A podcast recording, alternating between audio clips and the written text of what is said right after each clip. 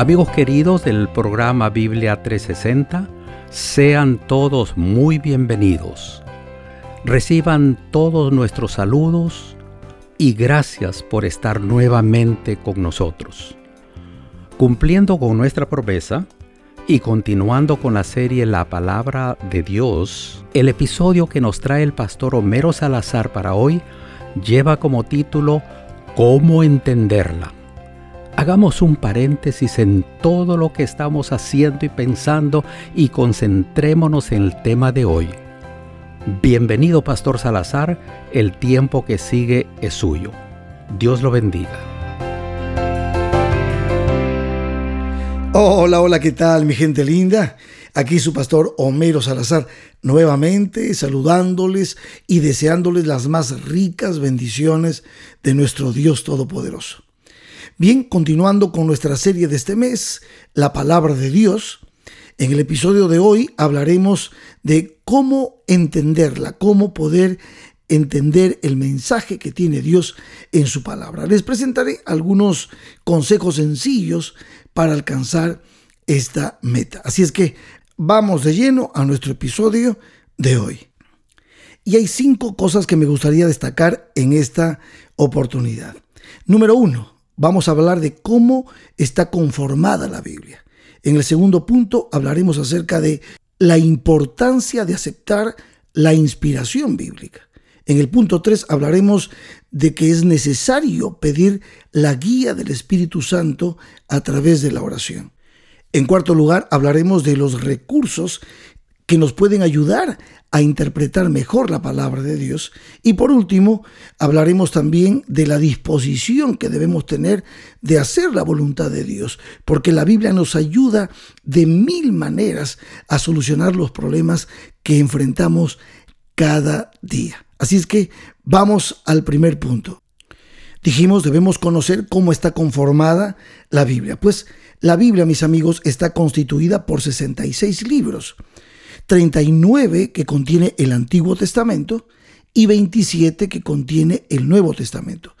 Estos libros, tal como aparecen hoy, no siguen un orden cronológico, pero más bien sí siguen un orden temático. El Antiguo Testamento, por ejemplo, comienza con los cinco libros de Moisés. A esos libros se los llama el Pentateuco.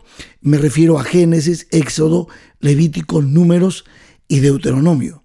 Luego le siguen los libros históricos de jueces hasta Nehemías, seguidos por los libros poéticos o sapienciales que son Job, Salmos, Proverbios, Eclesiastés y Cantares. Y finalmente los profetas mayores como Isaías, Jeremías, Ezequiel y Daniel. Y luego entonces los profetas menores bueno, se los llama así por ser eh, escritos más breves, como Oseas, Joel, Amós, Abdías, Jonás, en fin, hasta Malaquías. Son 12 profetas menores. En total son 39 libros del Antiguo Testamento, que es justamente la literatura que para la época de Jesús se consideraba las escrituras. Ustedes pueden encontrar en el índice de sus Biblias los nombres de cada uno de los libros que están allí. Para facilitar obviamente la lectura de toda la palabra de Dios, tanto Antiguo como Nuevo Testamento, pues en un momento determinado cada libro fue separado por capítulos y los capítulos separados por versículos. O sea, los números grandes que aparecen en la Biblia serían los capítulos y los números pequeñitos los versículos. Y toda esta información aparece en la parte inicial de la Biblia, de cada Biblia, donde está el índice. Cuando vamos al Nuevo Testamento ya hablamos de los cuatro evangelios, Mateo, Marcos, Lucas y Juan. Son un total de 27 libros, de allí vienen los capítulos del libro recopilado por Lucas llamado Los Hechos de los Apóstoles. Y luego entonces ya vienen todas las epístolas o las cartas del apóstol Pablo, que va desde Romanos hasta el libro de Hebreos. Cabe destacar que Pablo escribió 14 epístolas. Luego entonces vienen las epístolas universales, la que escribió Santiago, las que escribió Pedro, primera y segunda de Pedro, las que escribió Juan, primera, segunda y tercera de Juan, luego Judas y termina con el Apocalipsis, haciendo la Biblia un total de 66 libros, escrito por 44 autores en un periodo de 1500 años. Tremendo. Y digo tremendo porque una de las evidencias a favor de la inspiración divina de la Biblia es su unidad y su coherencia. ¿Se han preguntado ustedes cómo en 1500 años hombres de diferentes épocas, en diferentes contextos, hayan podido hablar del mismo tema, del plan de redención de Dios? Es que esto tiene que ver con este segundo punto que voy a presentar ahora. Aceptar la inspiración bíblica. Miren, en más de 3.000 pasajes la Biblia presenta que ella misma es inspirada por Dios. El apóstol San Pablo le escribía a Timoteo y le decía en 2 de Timoteo, capítulo 3, verso 16, Toda la escritura es inspirada por Dios y es útil para enseñar, para reprender, para enmendar, para instruir en justicia. ¿Y quién inspiró a los escritores de la Biblia a hacer esto? Pues el Espíritu Santo, dice la palabra de Dios en 2 de Pedro 1:21, porque nunca la profecía fue traída por voluntad humana, sino que los santos hombres de Dios hablaron siendo inspirados por el Espíritu Santo.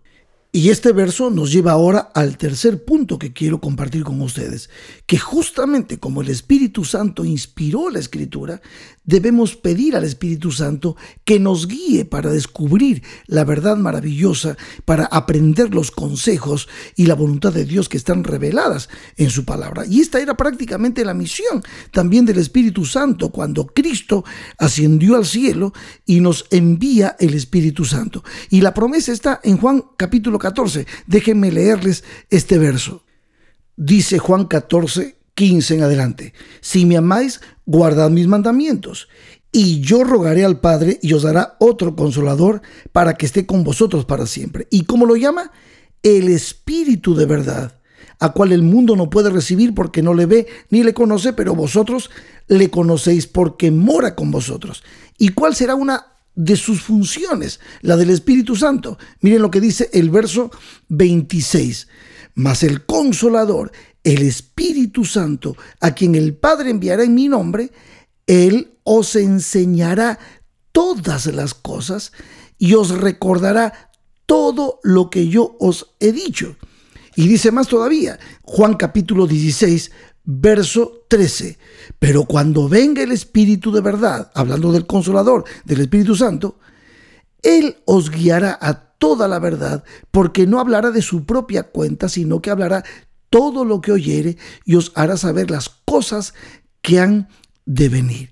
Sin duda entonces el Espíritu Santo es aquel que nos guía hacia la verdad. Por eso la escritura, la Biblia, no la podemos estudiar sin pedir la presencia del Espíritu Santo, sin que oremos a Dios y le digamos, Señor, ilumina nuestra mente para poder entender tu santa y divina palabra. Maravilloso.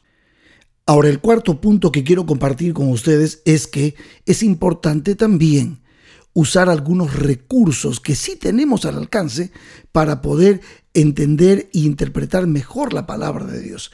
Miren, les voy a mencionar seis recursos que son importantes y que están fácilmente a nuestro alcance. En primer lugar, tener a mano diferentes versiones de la Biblia. Y esto es muy fácil ahora porque inclusive hasta en nuestros celulares, cuando bajamos la aplicación de la Biblia, tenemos posibilidades de comparar con otras Biblias y eso es muy sencillo. En una tablet, en un celular o en una computadora tenemos a nuestro alcance eso. O si no, también en libros físicos. Uno puede comprar otras versiones de la Biblia. Algunas traducciones, por ejemplo, como la Biblia Dios habla hoy o la nueva Biblia española, son de gran calidad y hacen que la lectura nos resulte más agradable por su vocabulario y expresiones cercanas a nuestra propia forma de expresarnos hoy en la actualidad.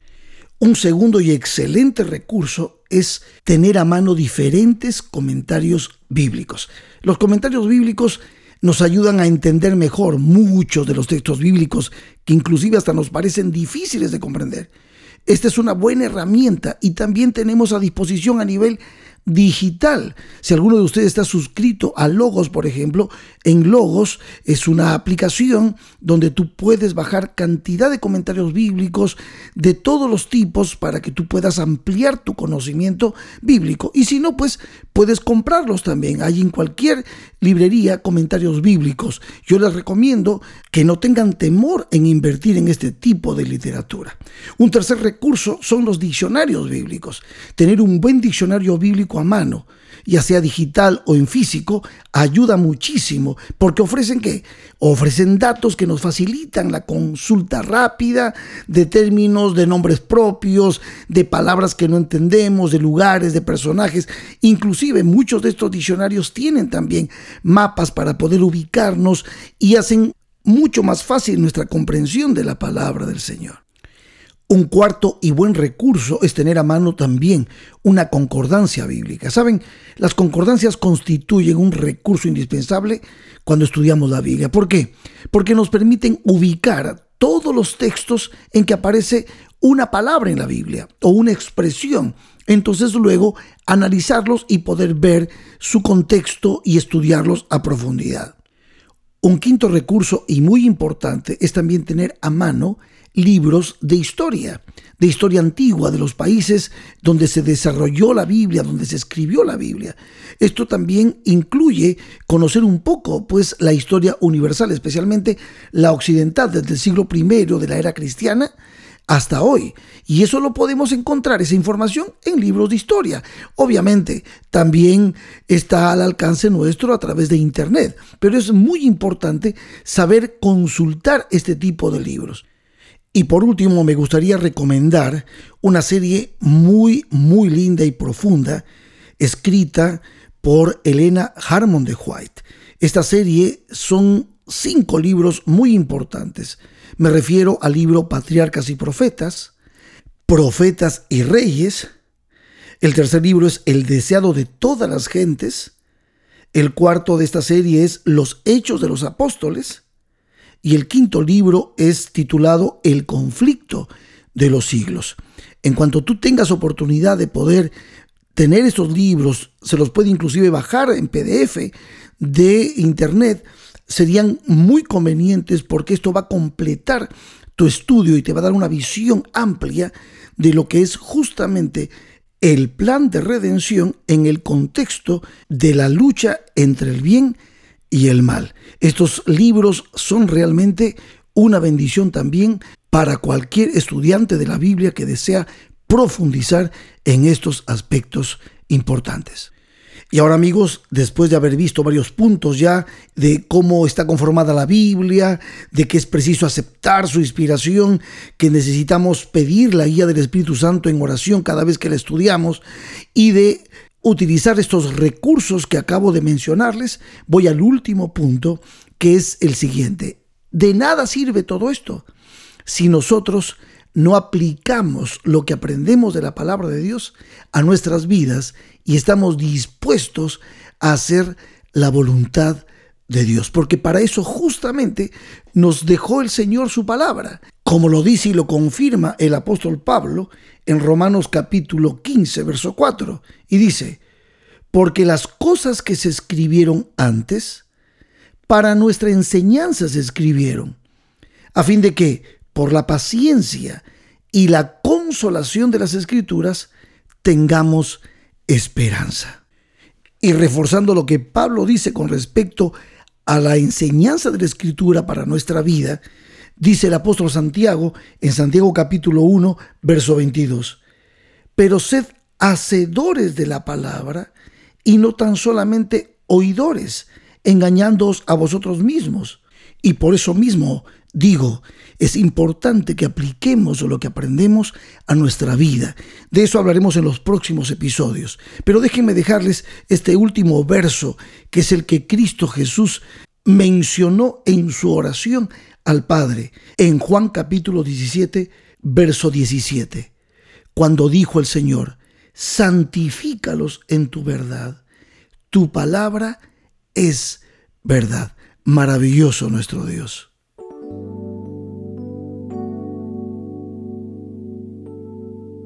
Bueno, mis amigos queridos, Hemos llegado al final de este episodio. Espero que haya sido de bendición todo lo que hemos compartido y que esto te pueda animar a ser un estudioso de la palabra de Dios. Todos podemos serlo. Solo te aconsejo que tengas en cuenta estos consejos que he podido darte hoy. Conocer cómo está conformada la palabra, aceptar su inspiración, pedir la guía del Espíritu Santo cada vez que vas a leerla, usa los recursos importantes que pueden ser de gran ayuda y ten una buena disposición para hacer la voluntad de Dios y aplicar lo que has aprendido en tu vida. Nos veremos en el próximo episodio de Biblia 360. Que Dios te bendiga.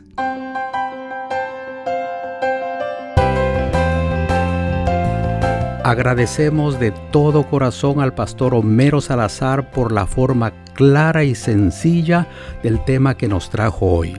Ahora entendemos mejor que la Biblia se interpreta a sí misma y que debemos hacer un hábito constante de estudiarla. Siguiendo con la serie Palabra de Dios, el próximo podcast que nos trae el pastor Salazar lleva como título Hay poder en su palabra. Estoy seguro de que todos nos hemos beneficiado del tema que hemos escuchado hoy, ¿verdad que sí? Ahora te toca compartirlo con tus redes sociales. Nos despedimos esperando estar juntos nuevamente en tan solo una semana. Aquí nos vemos.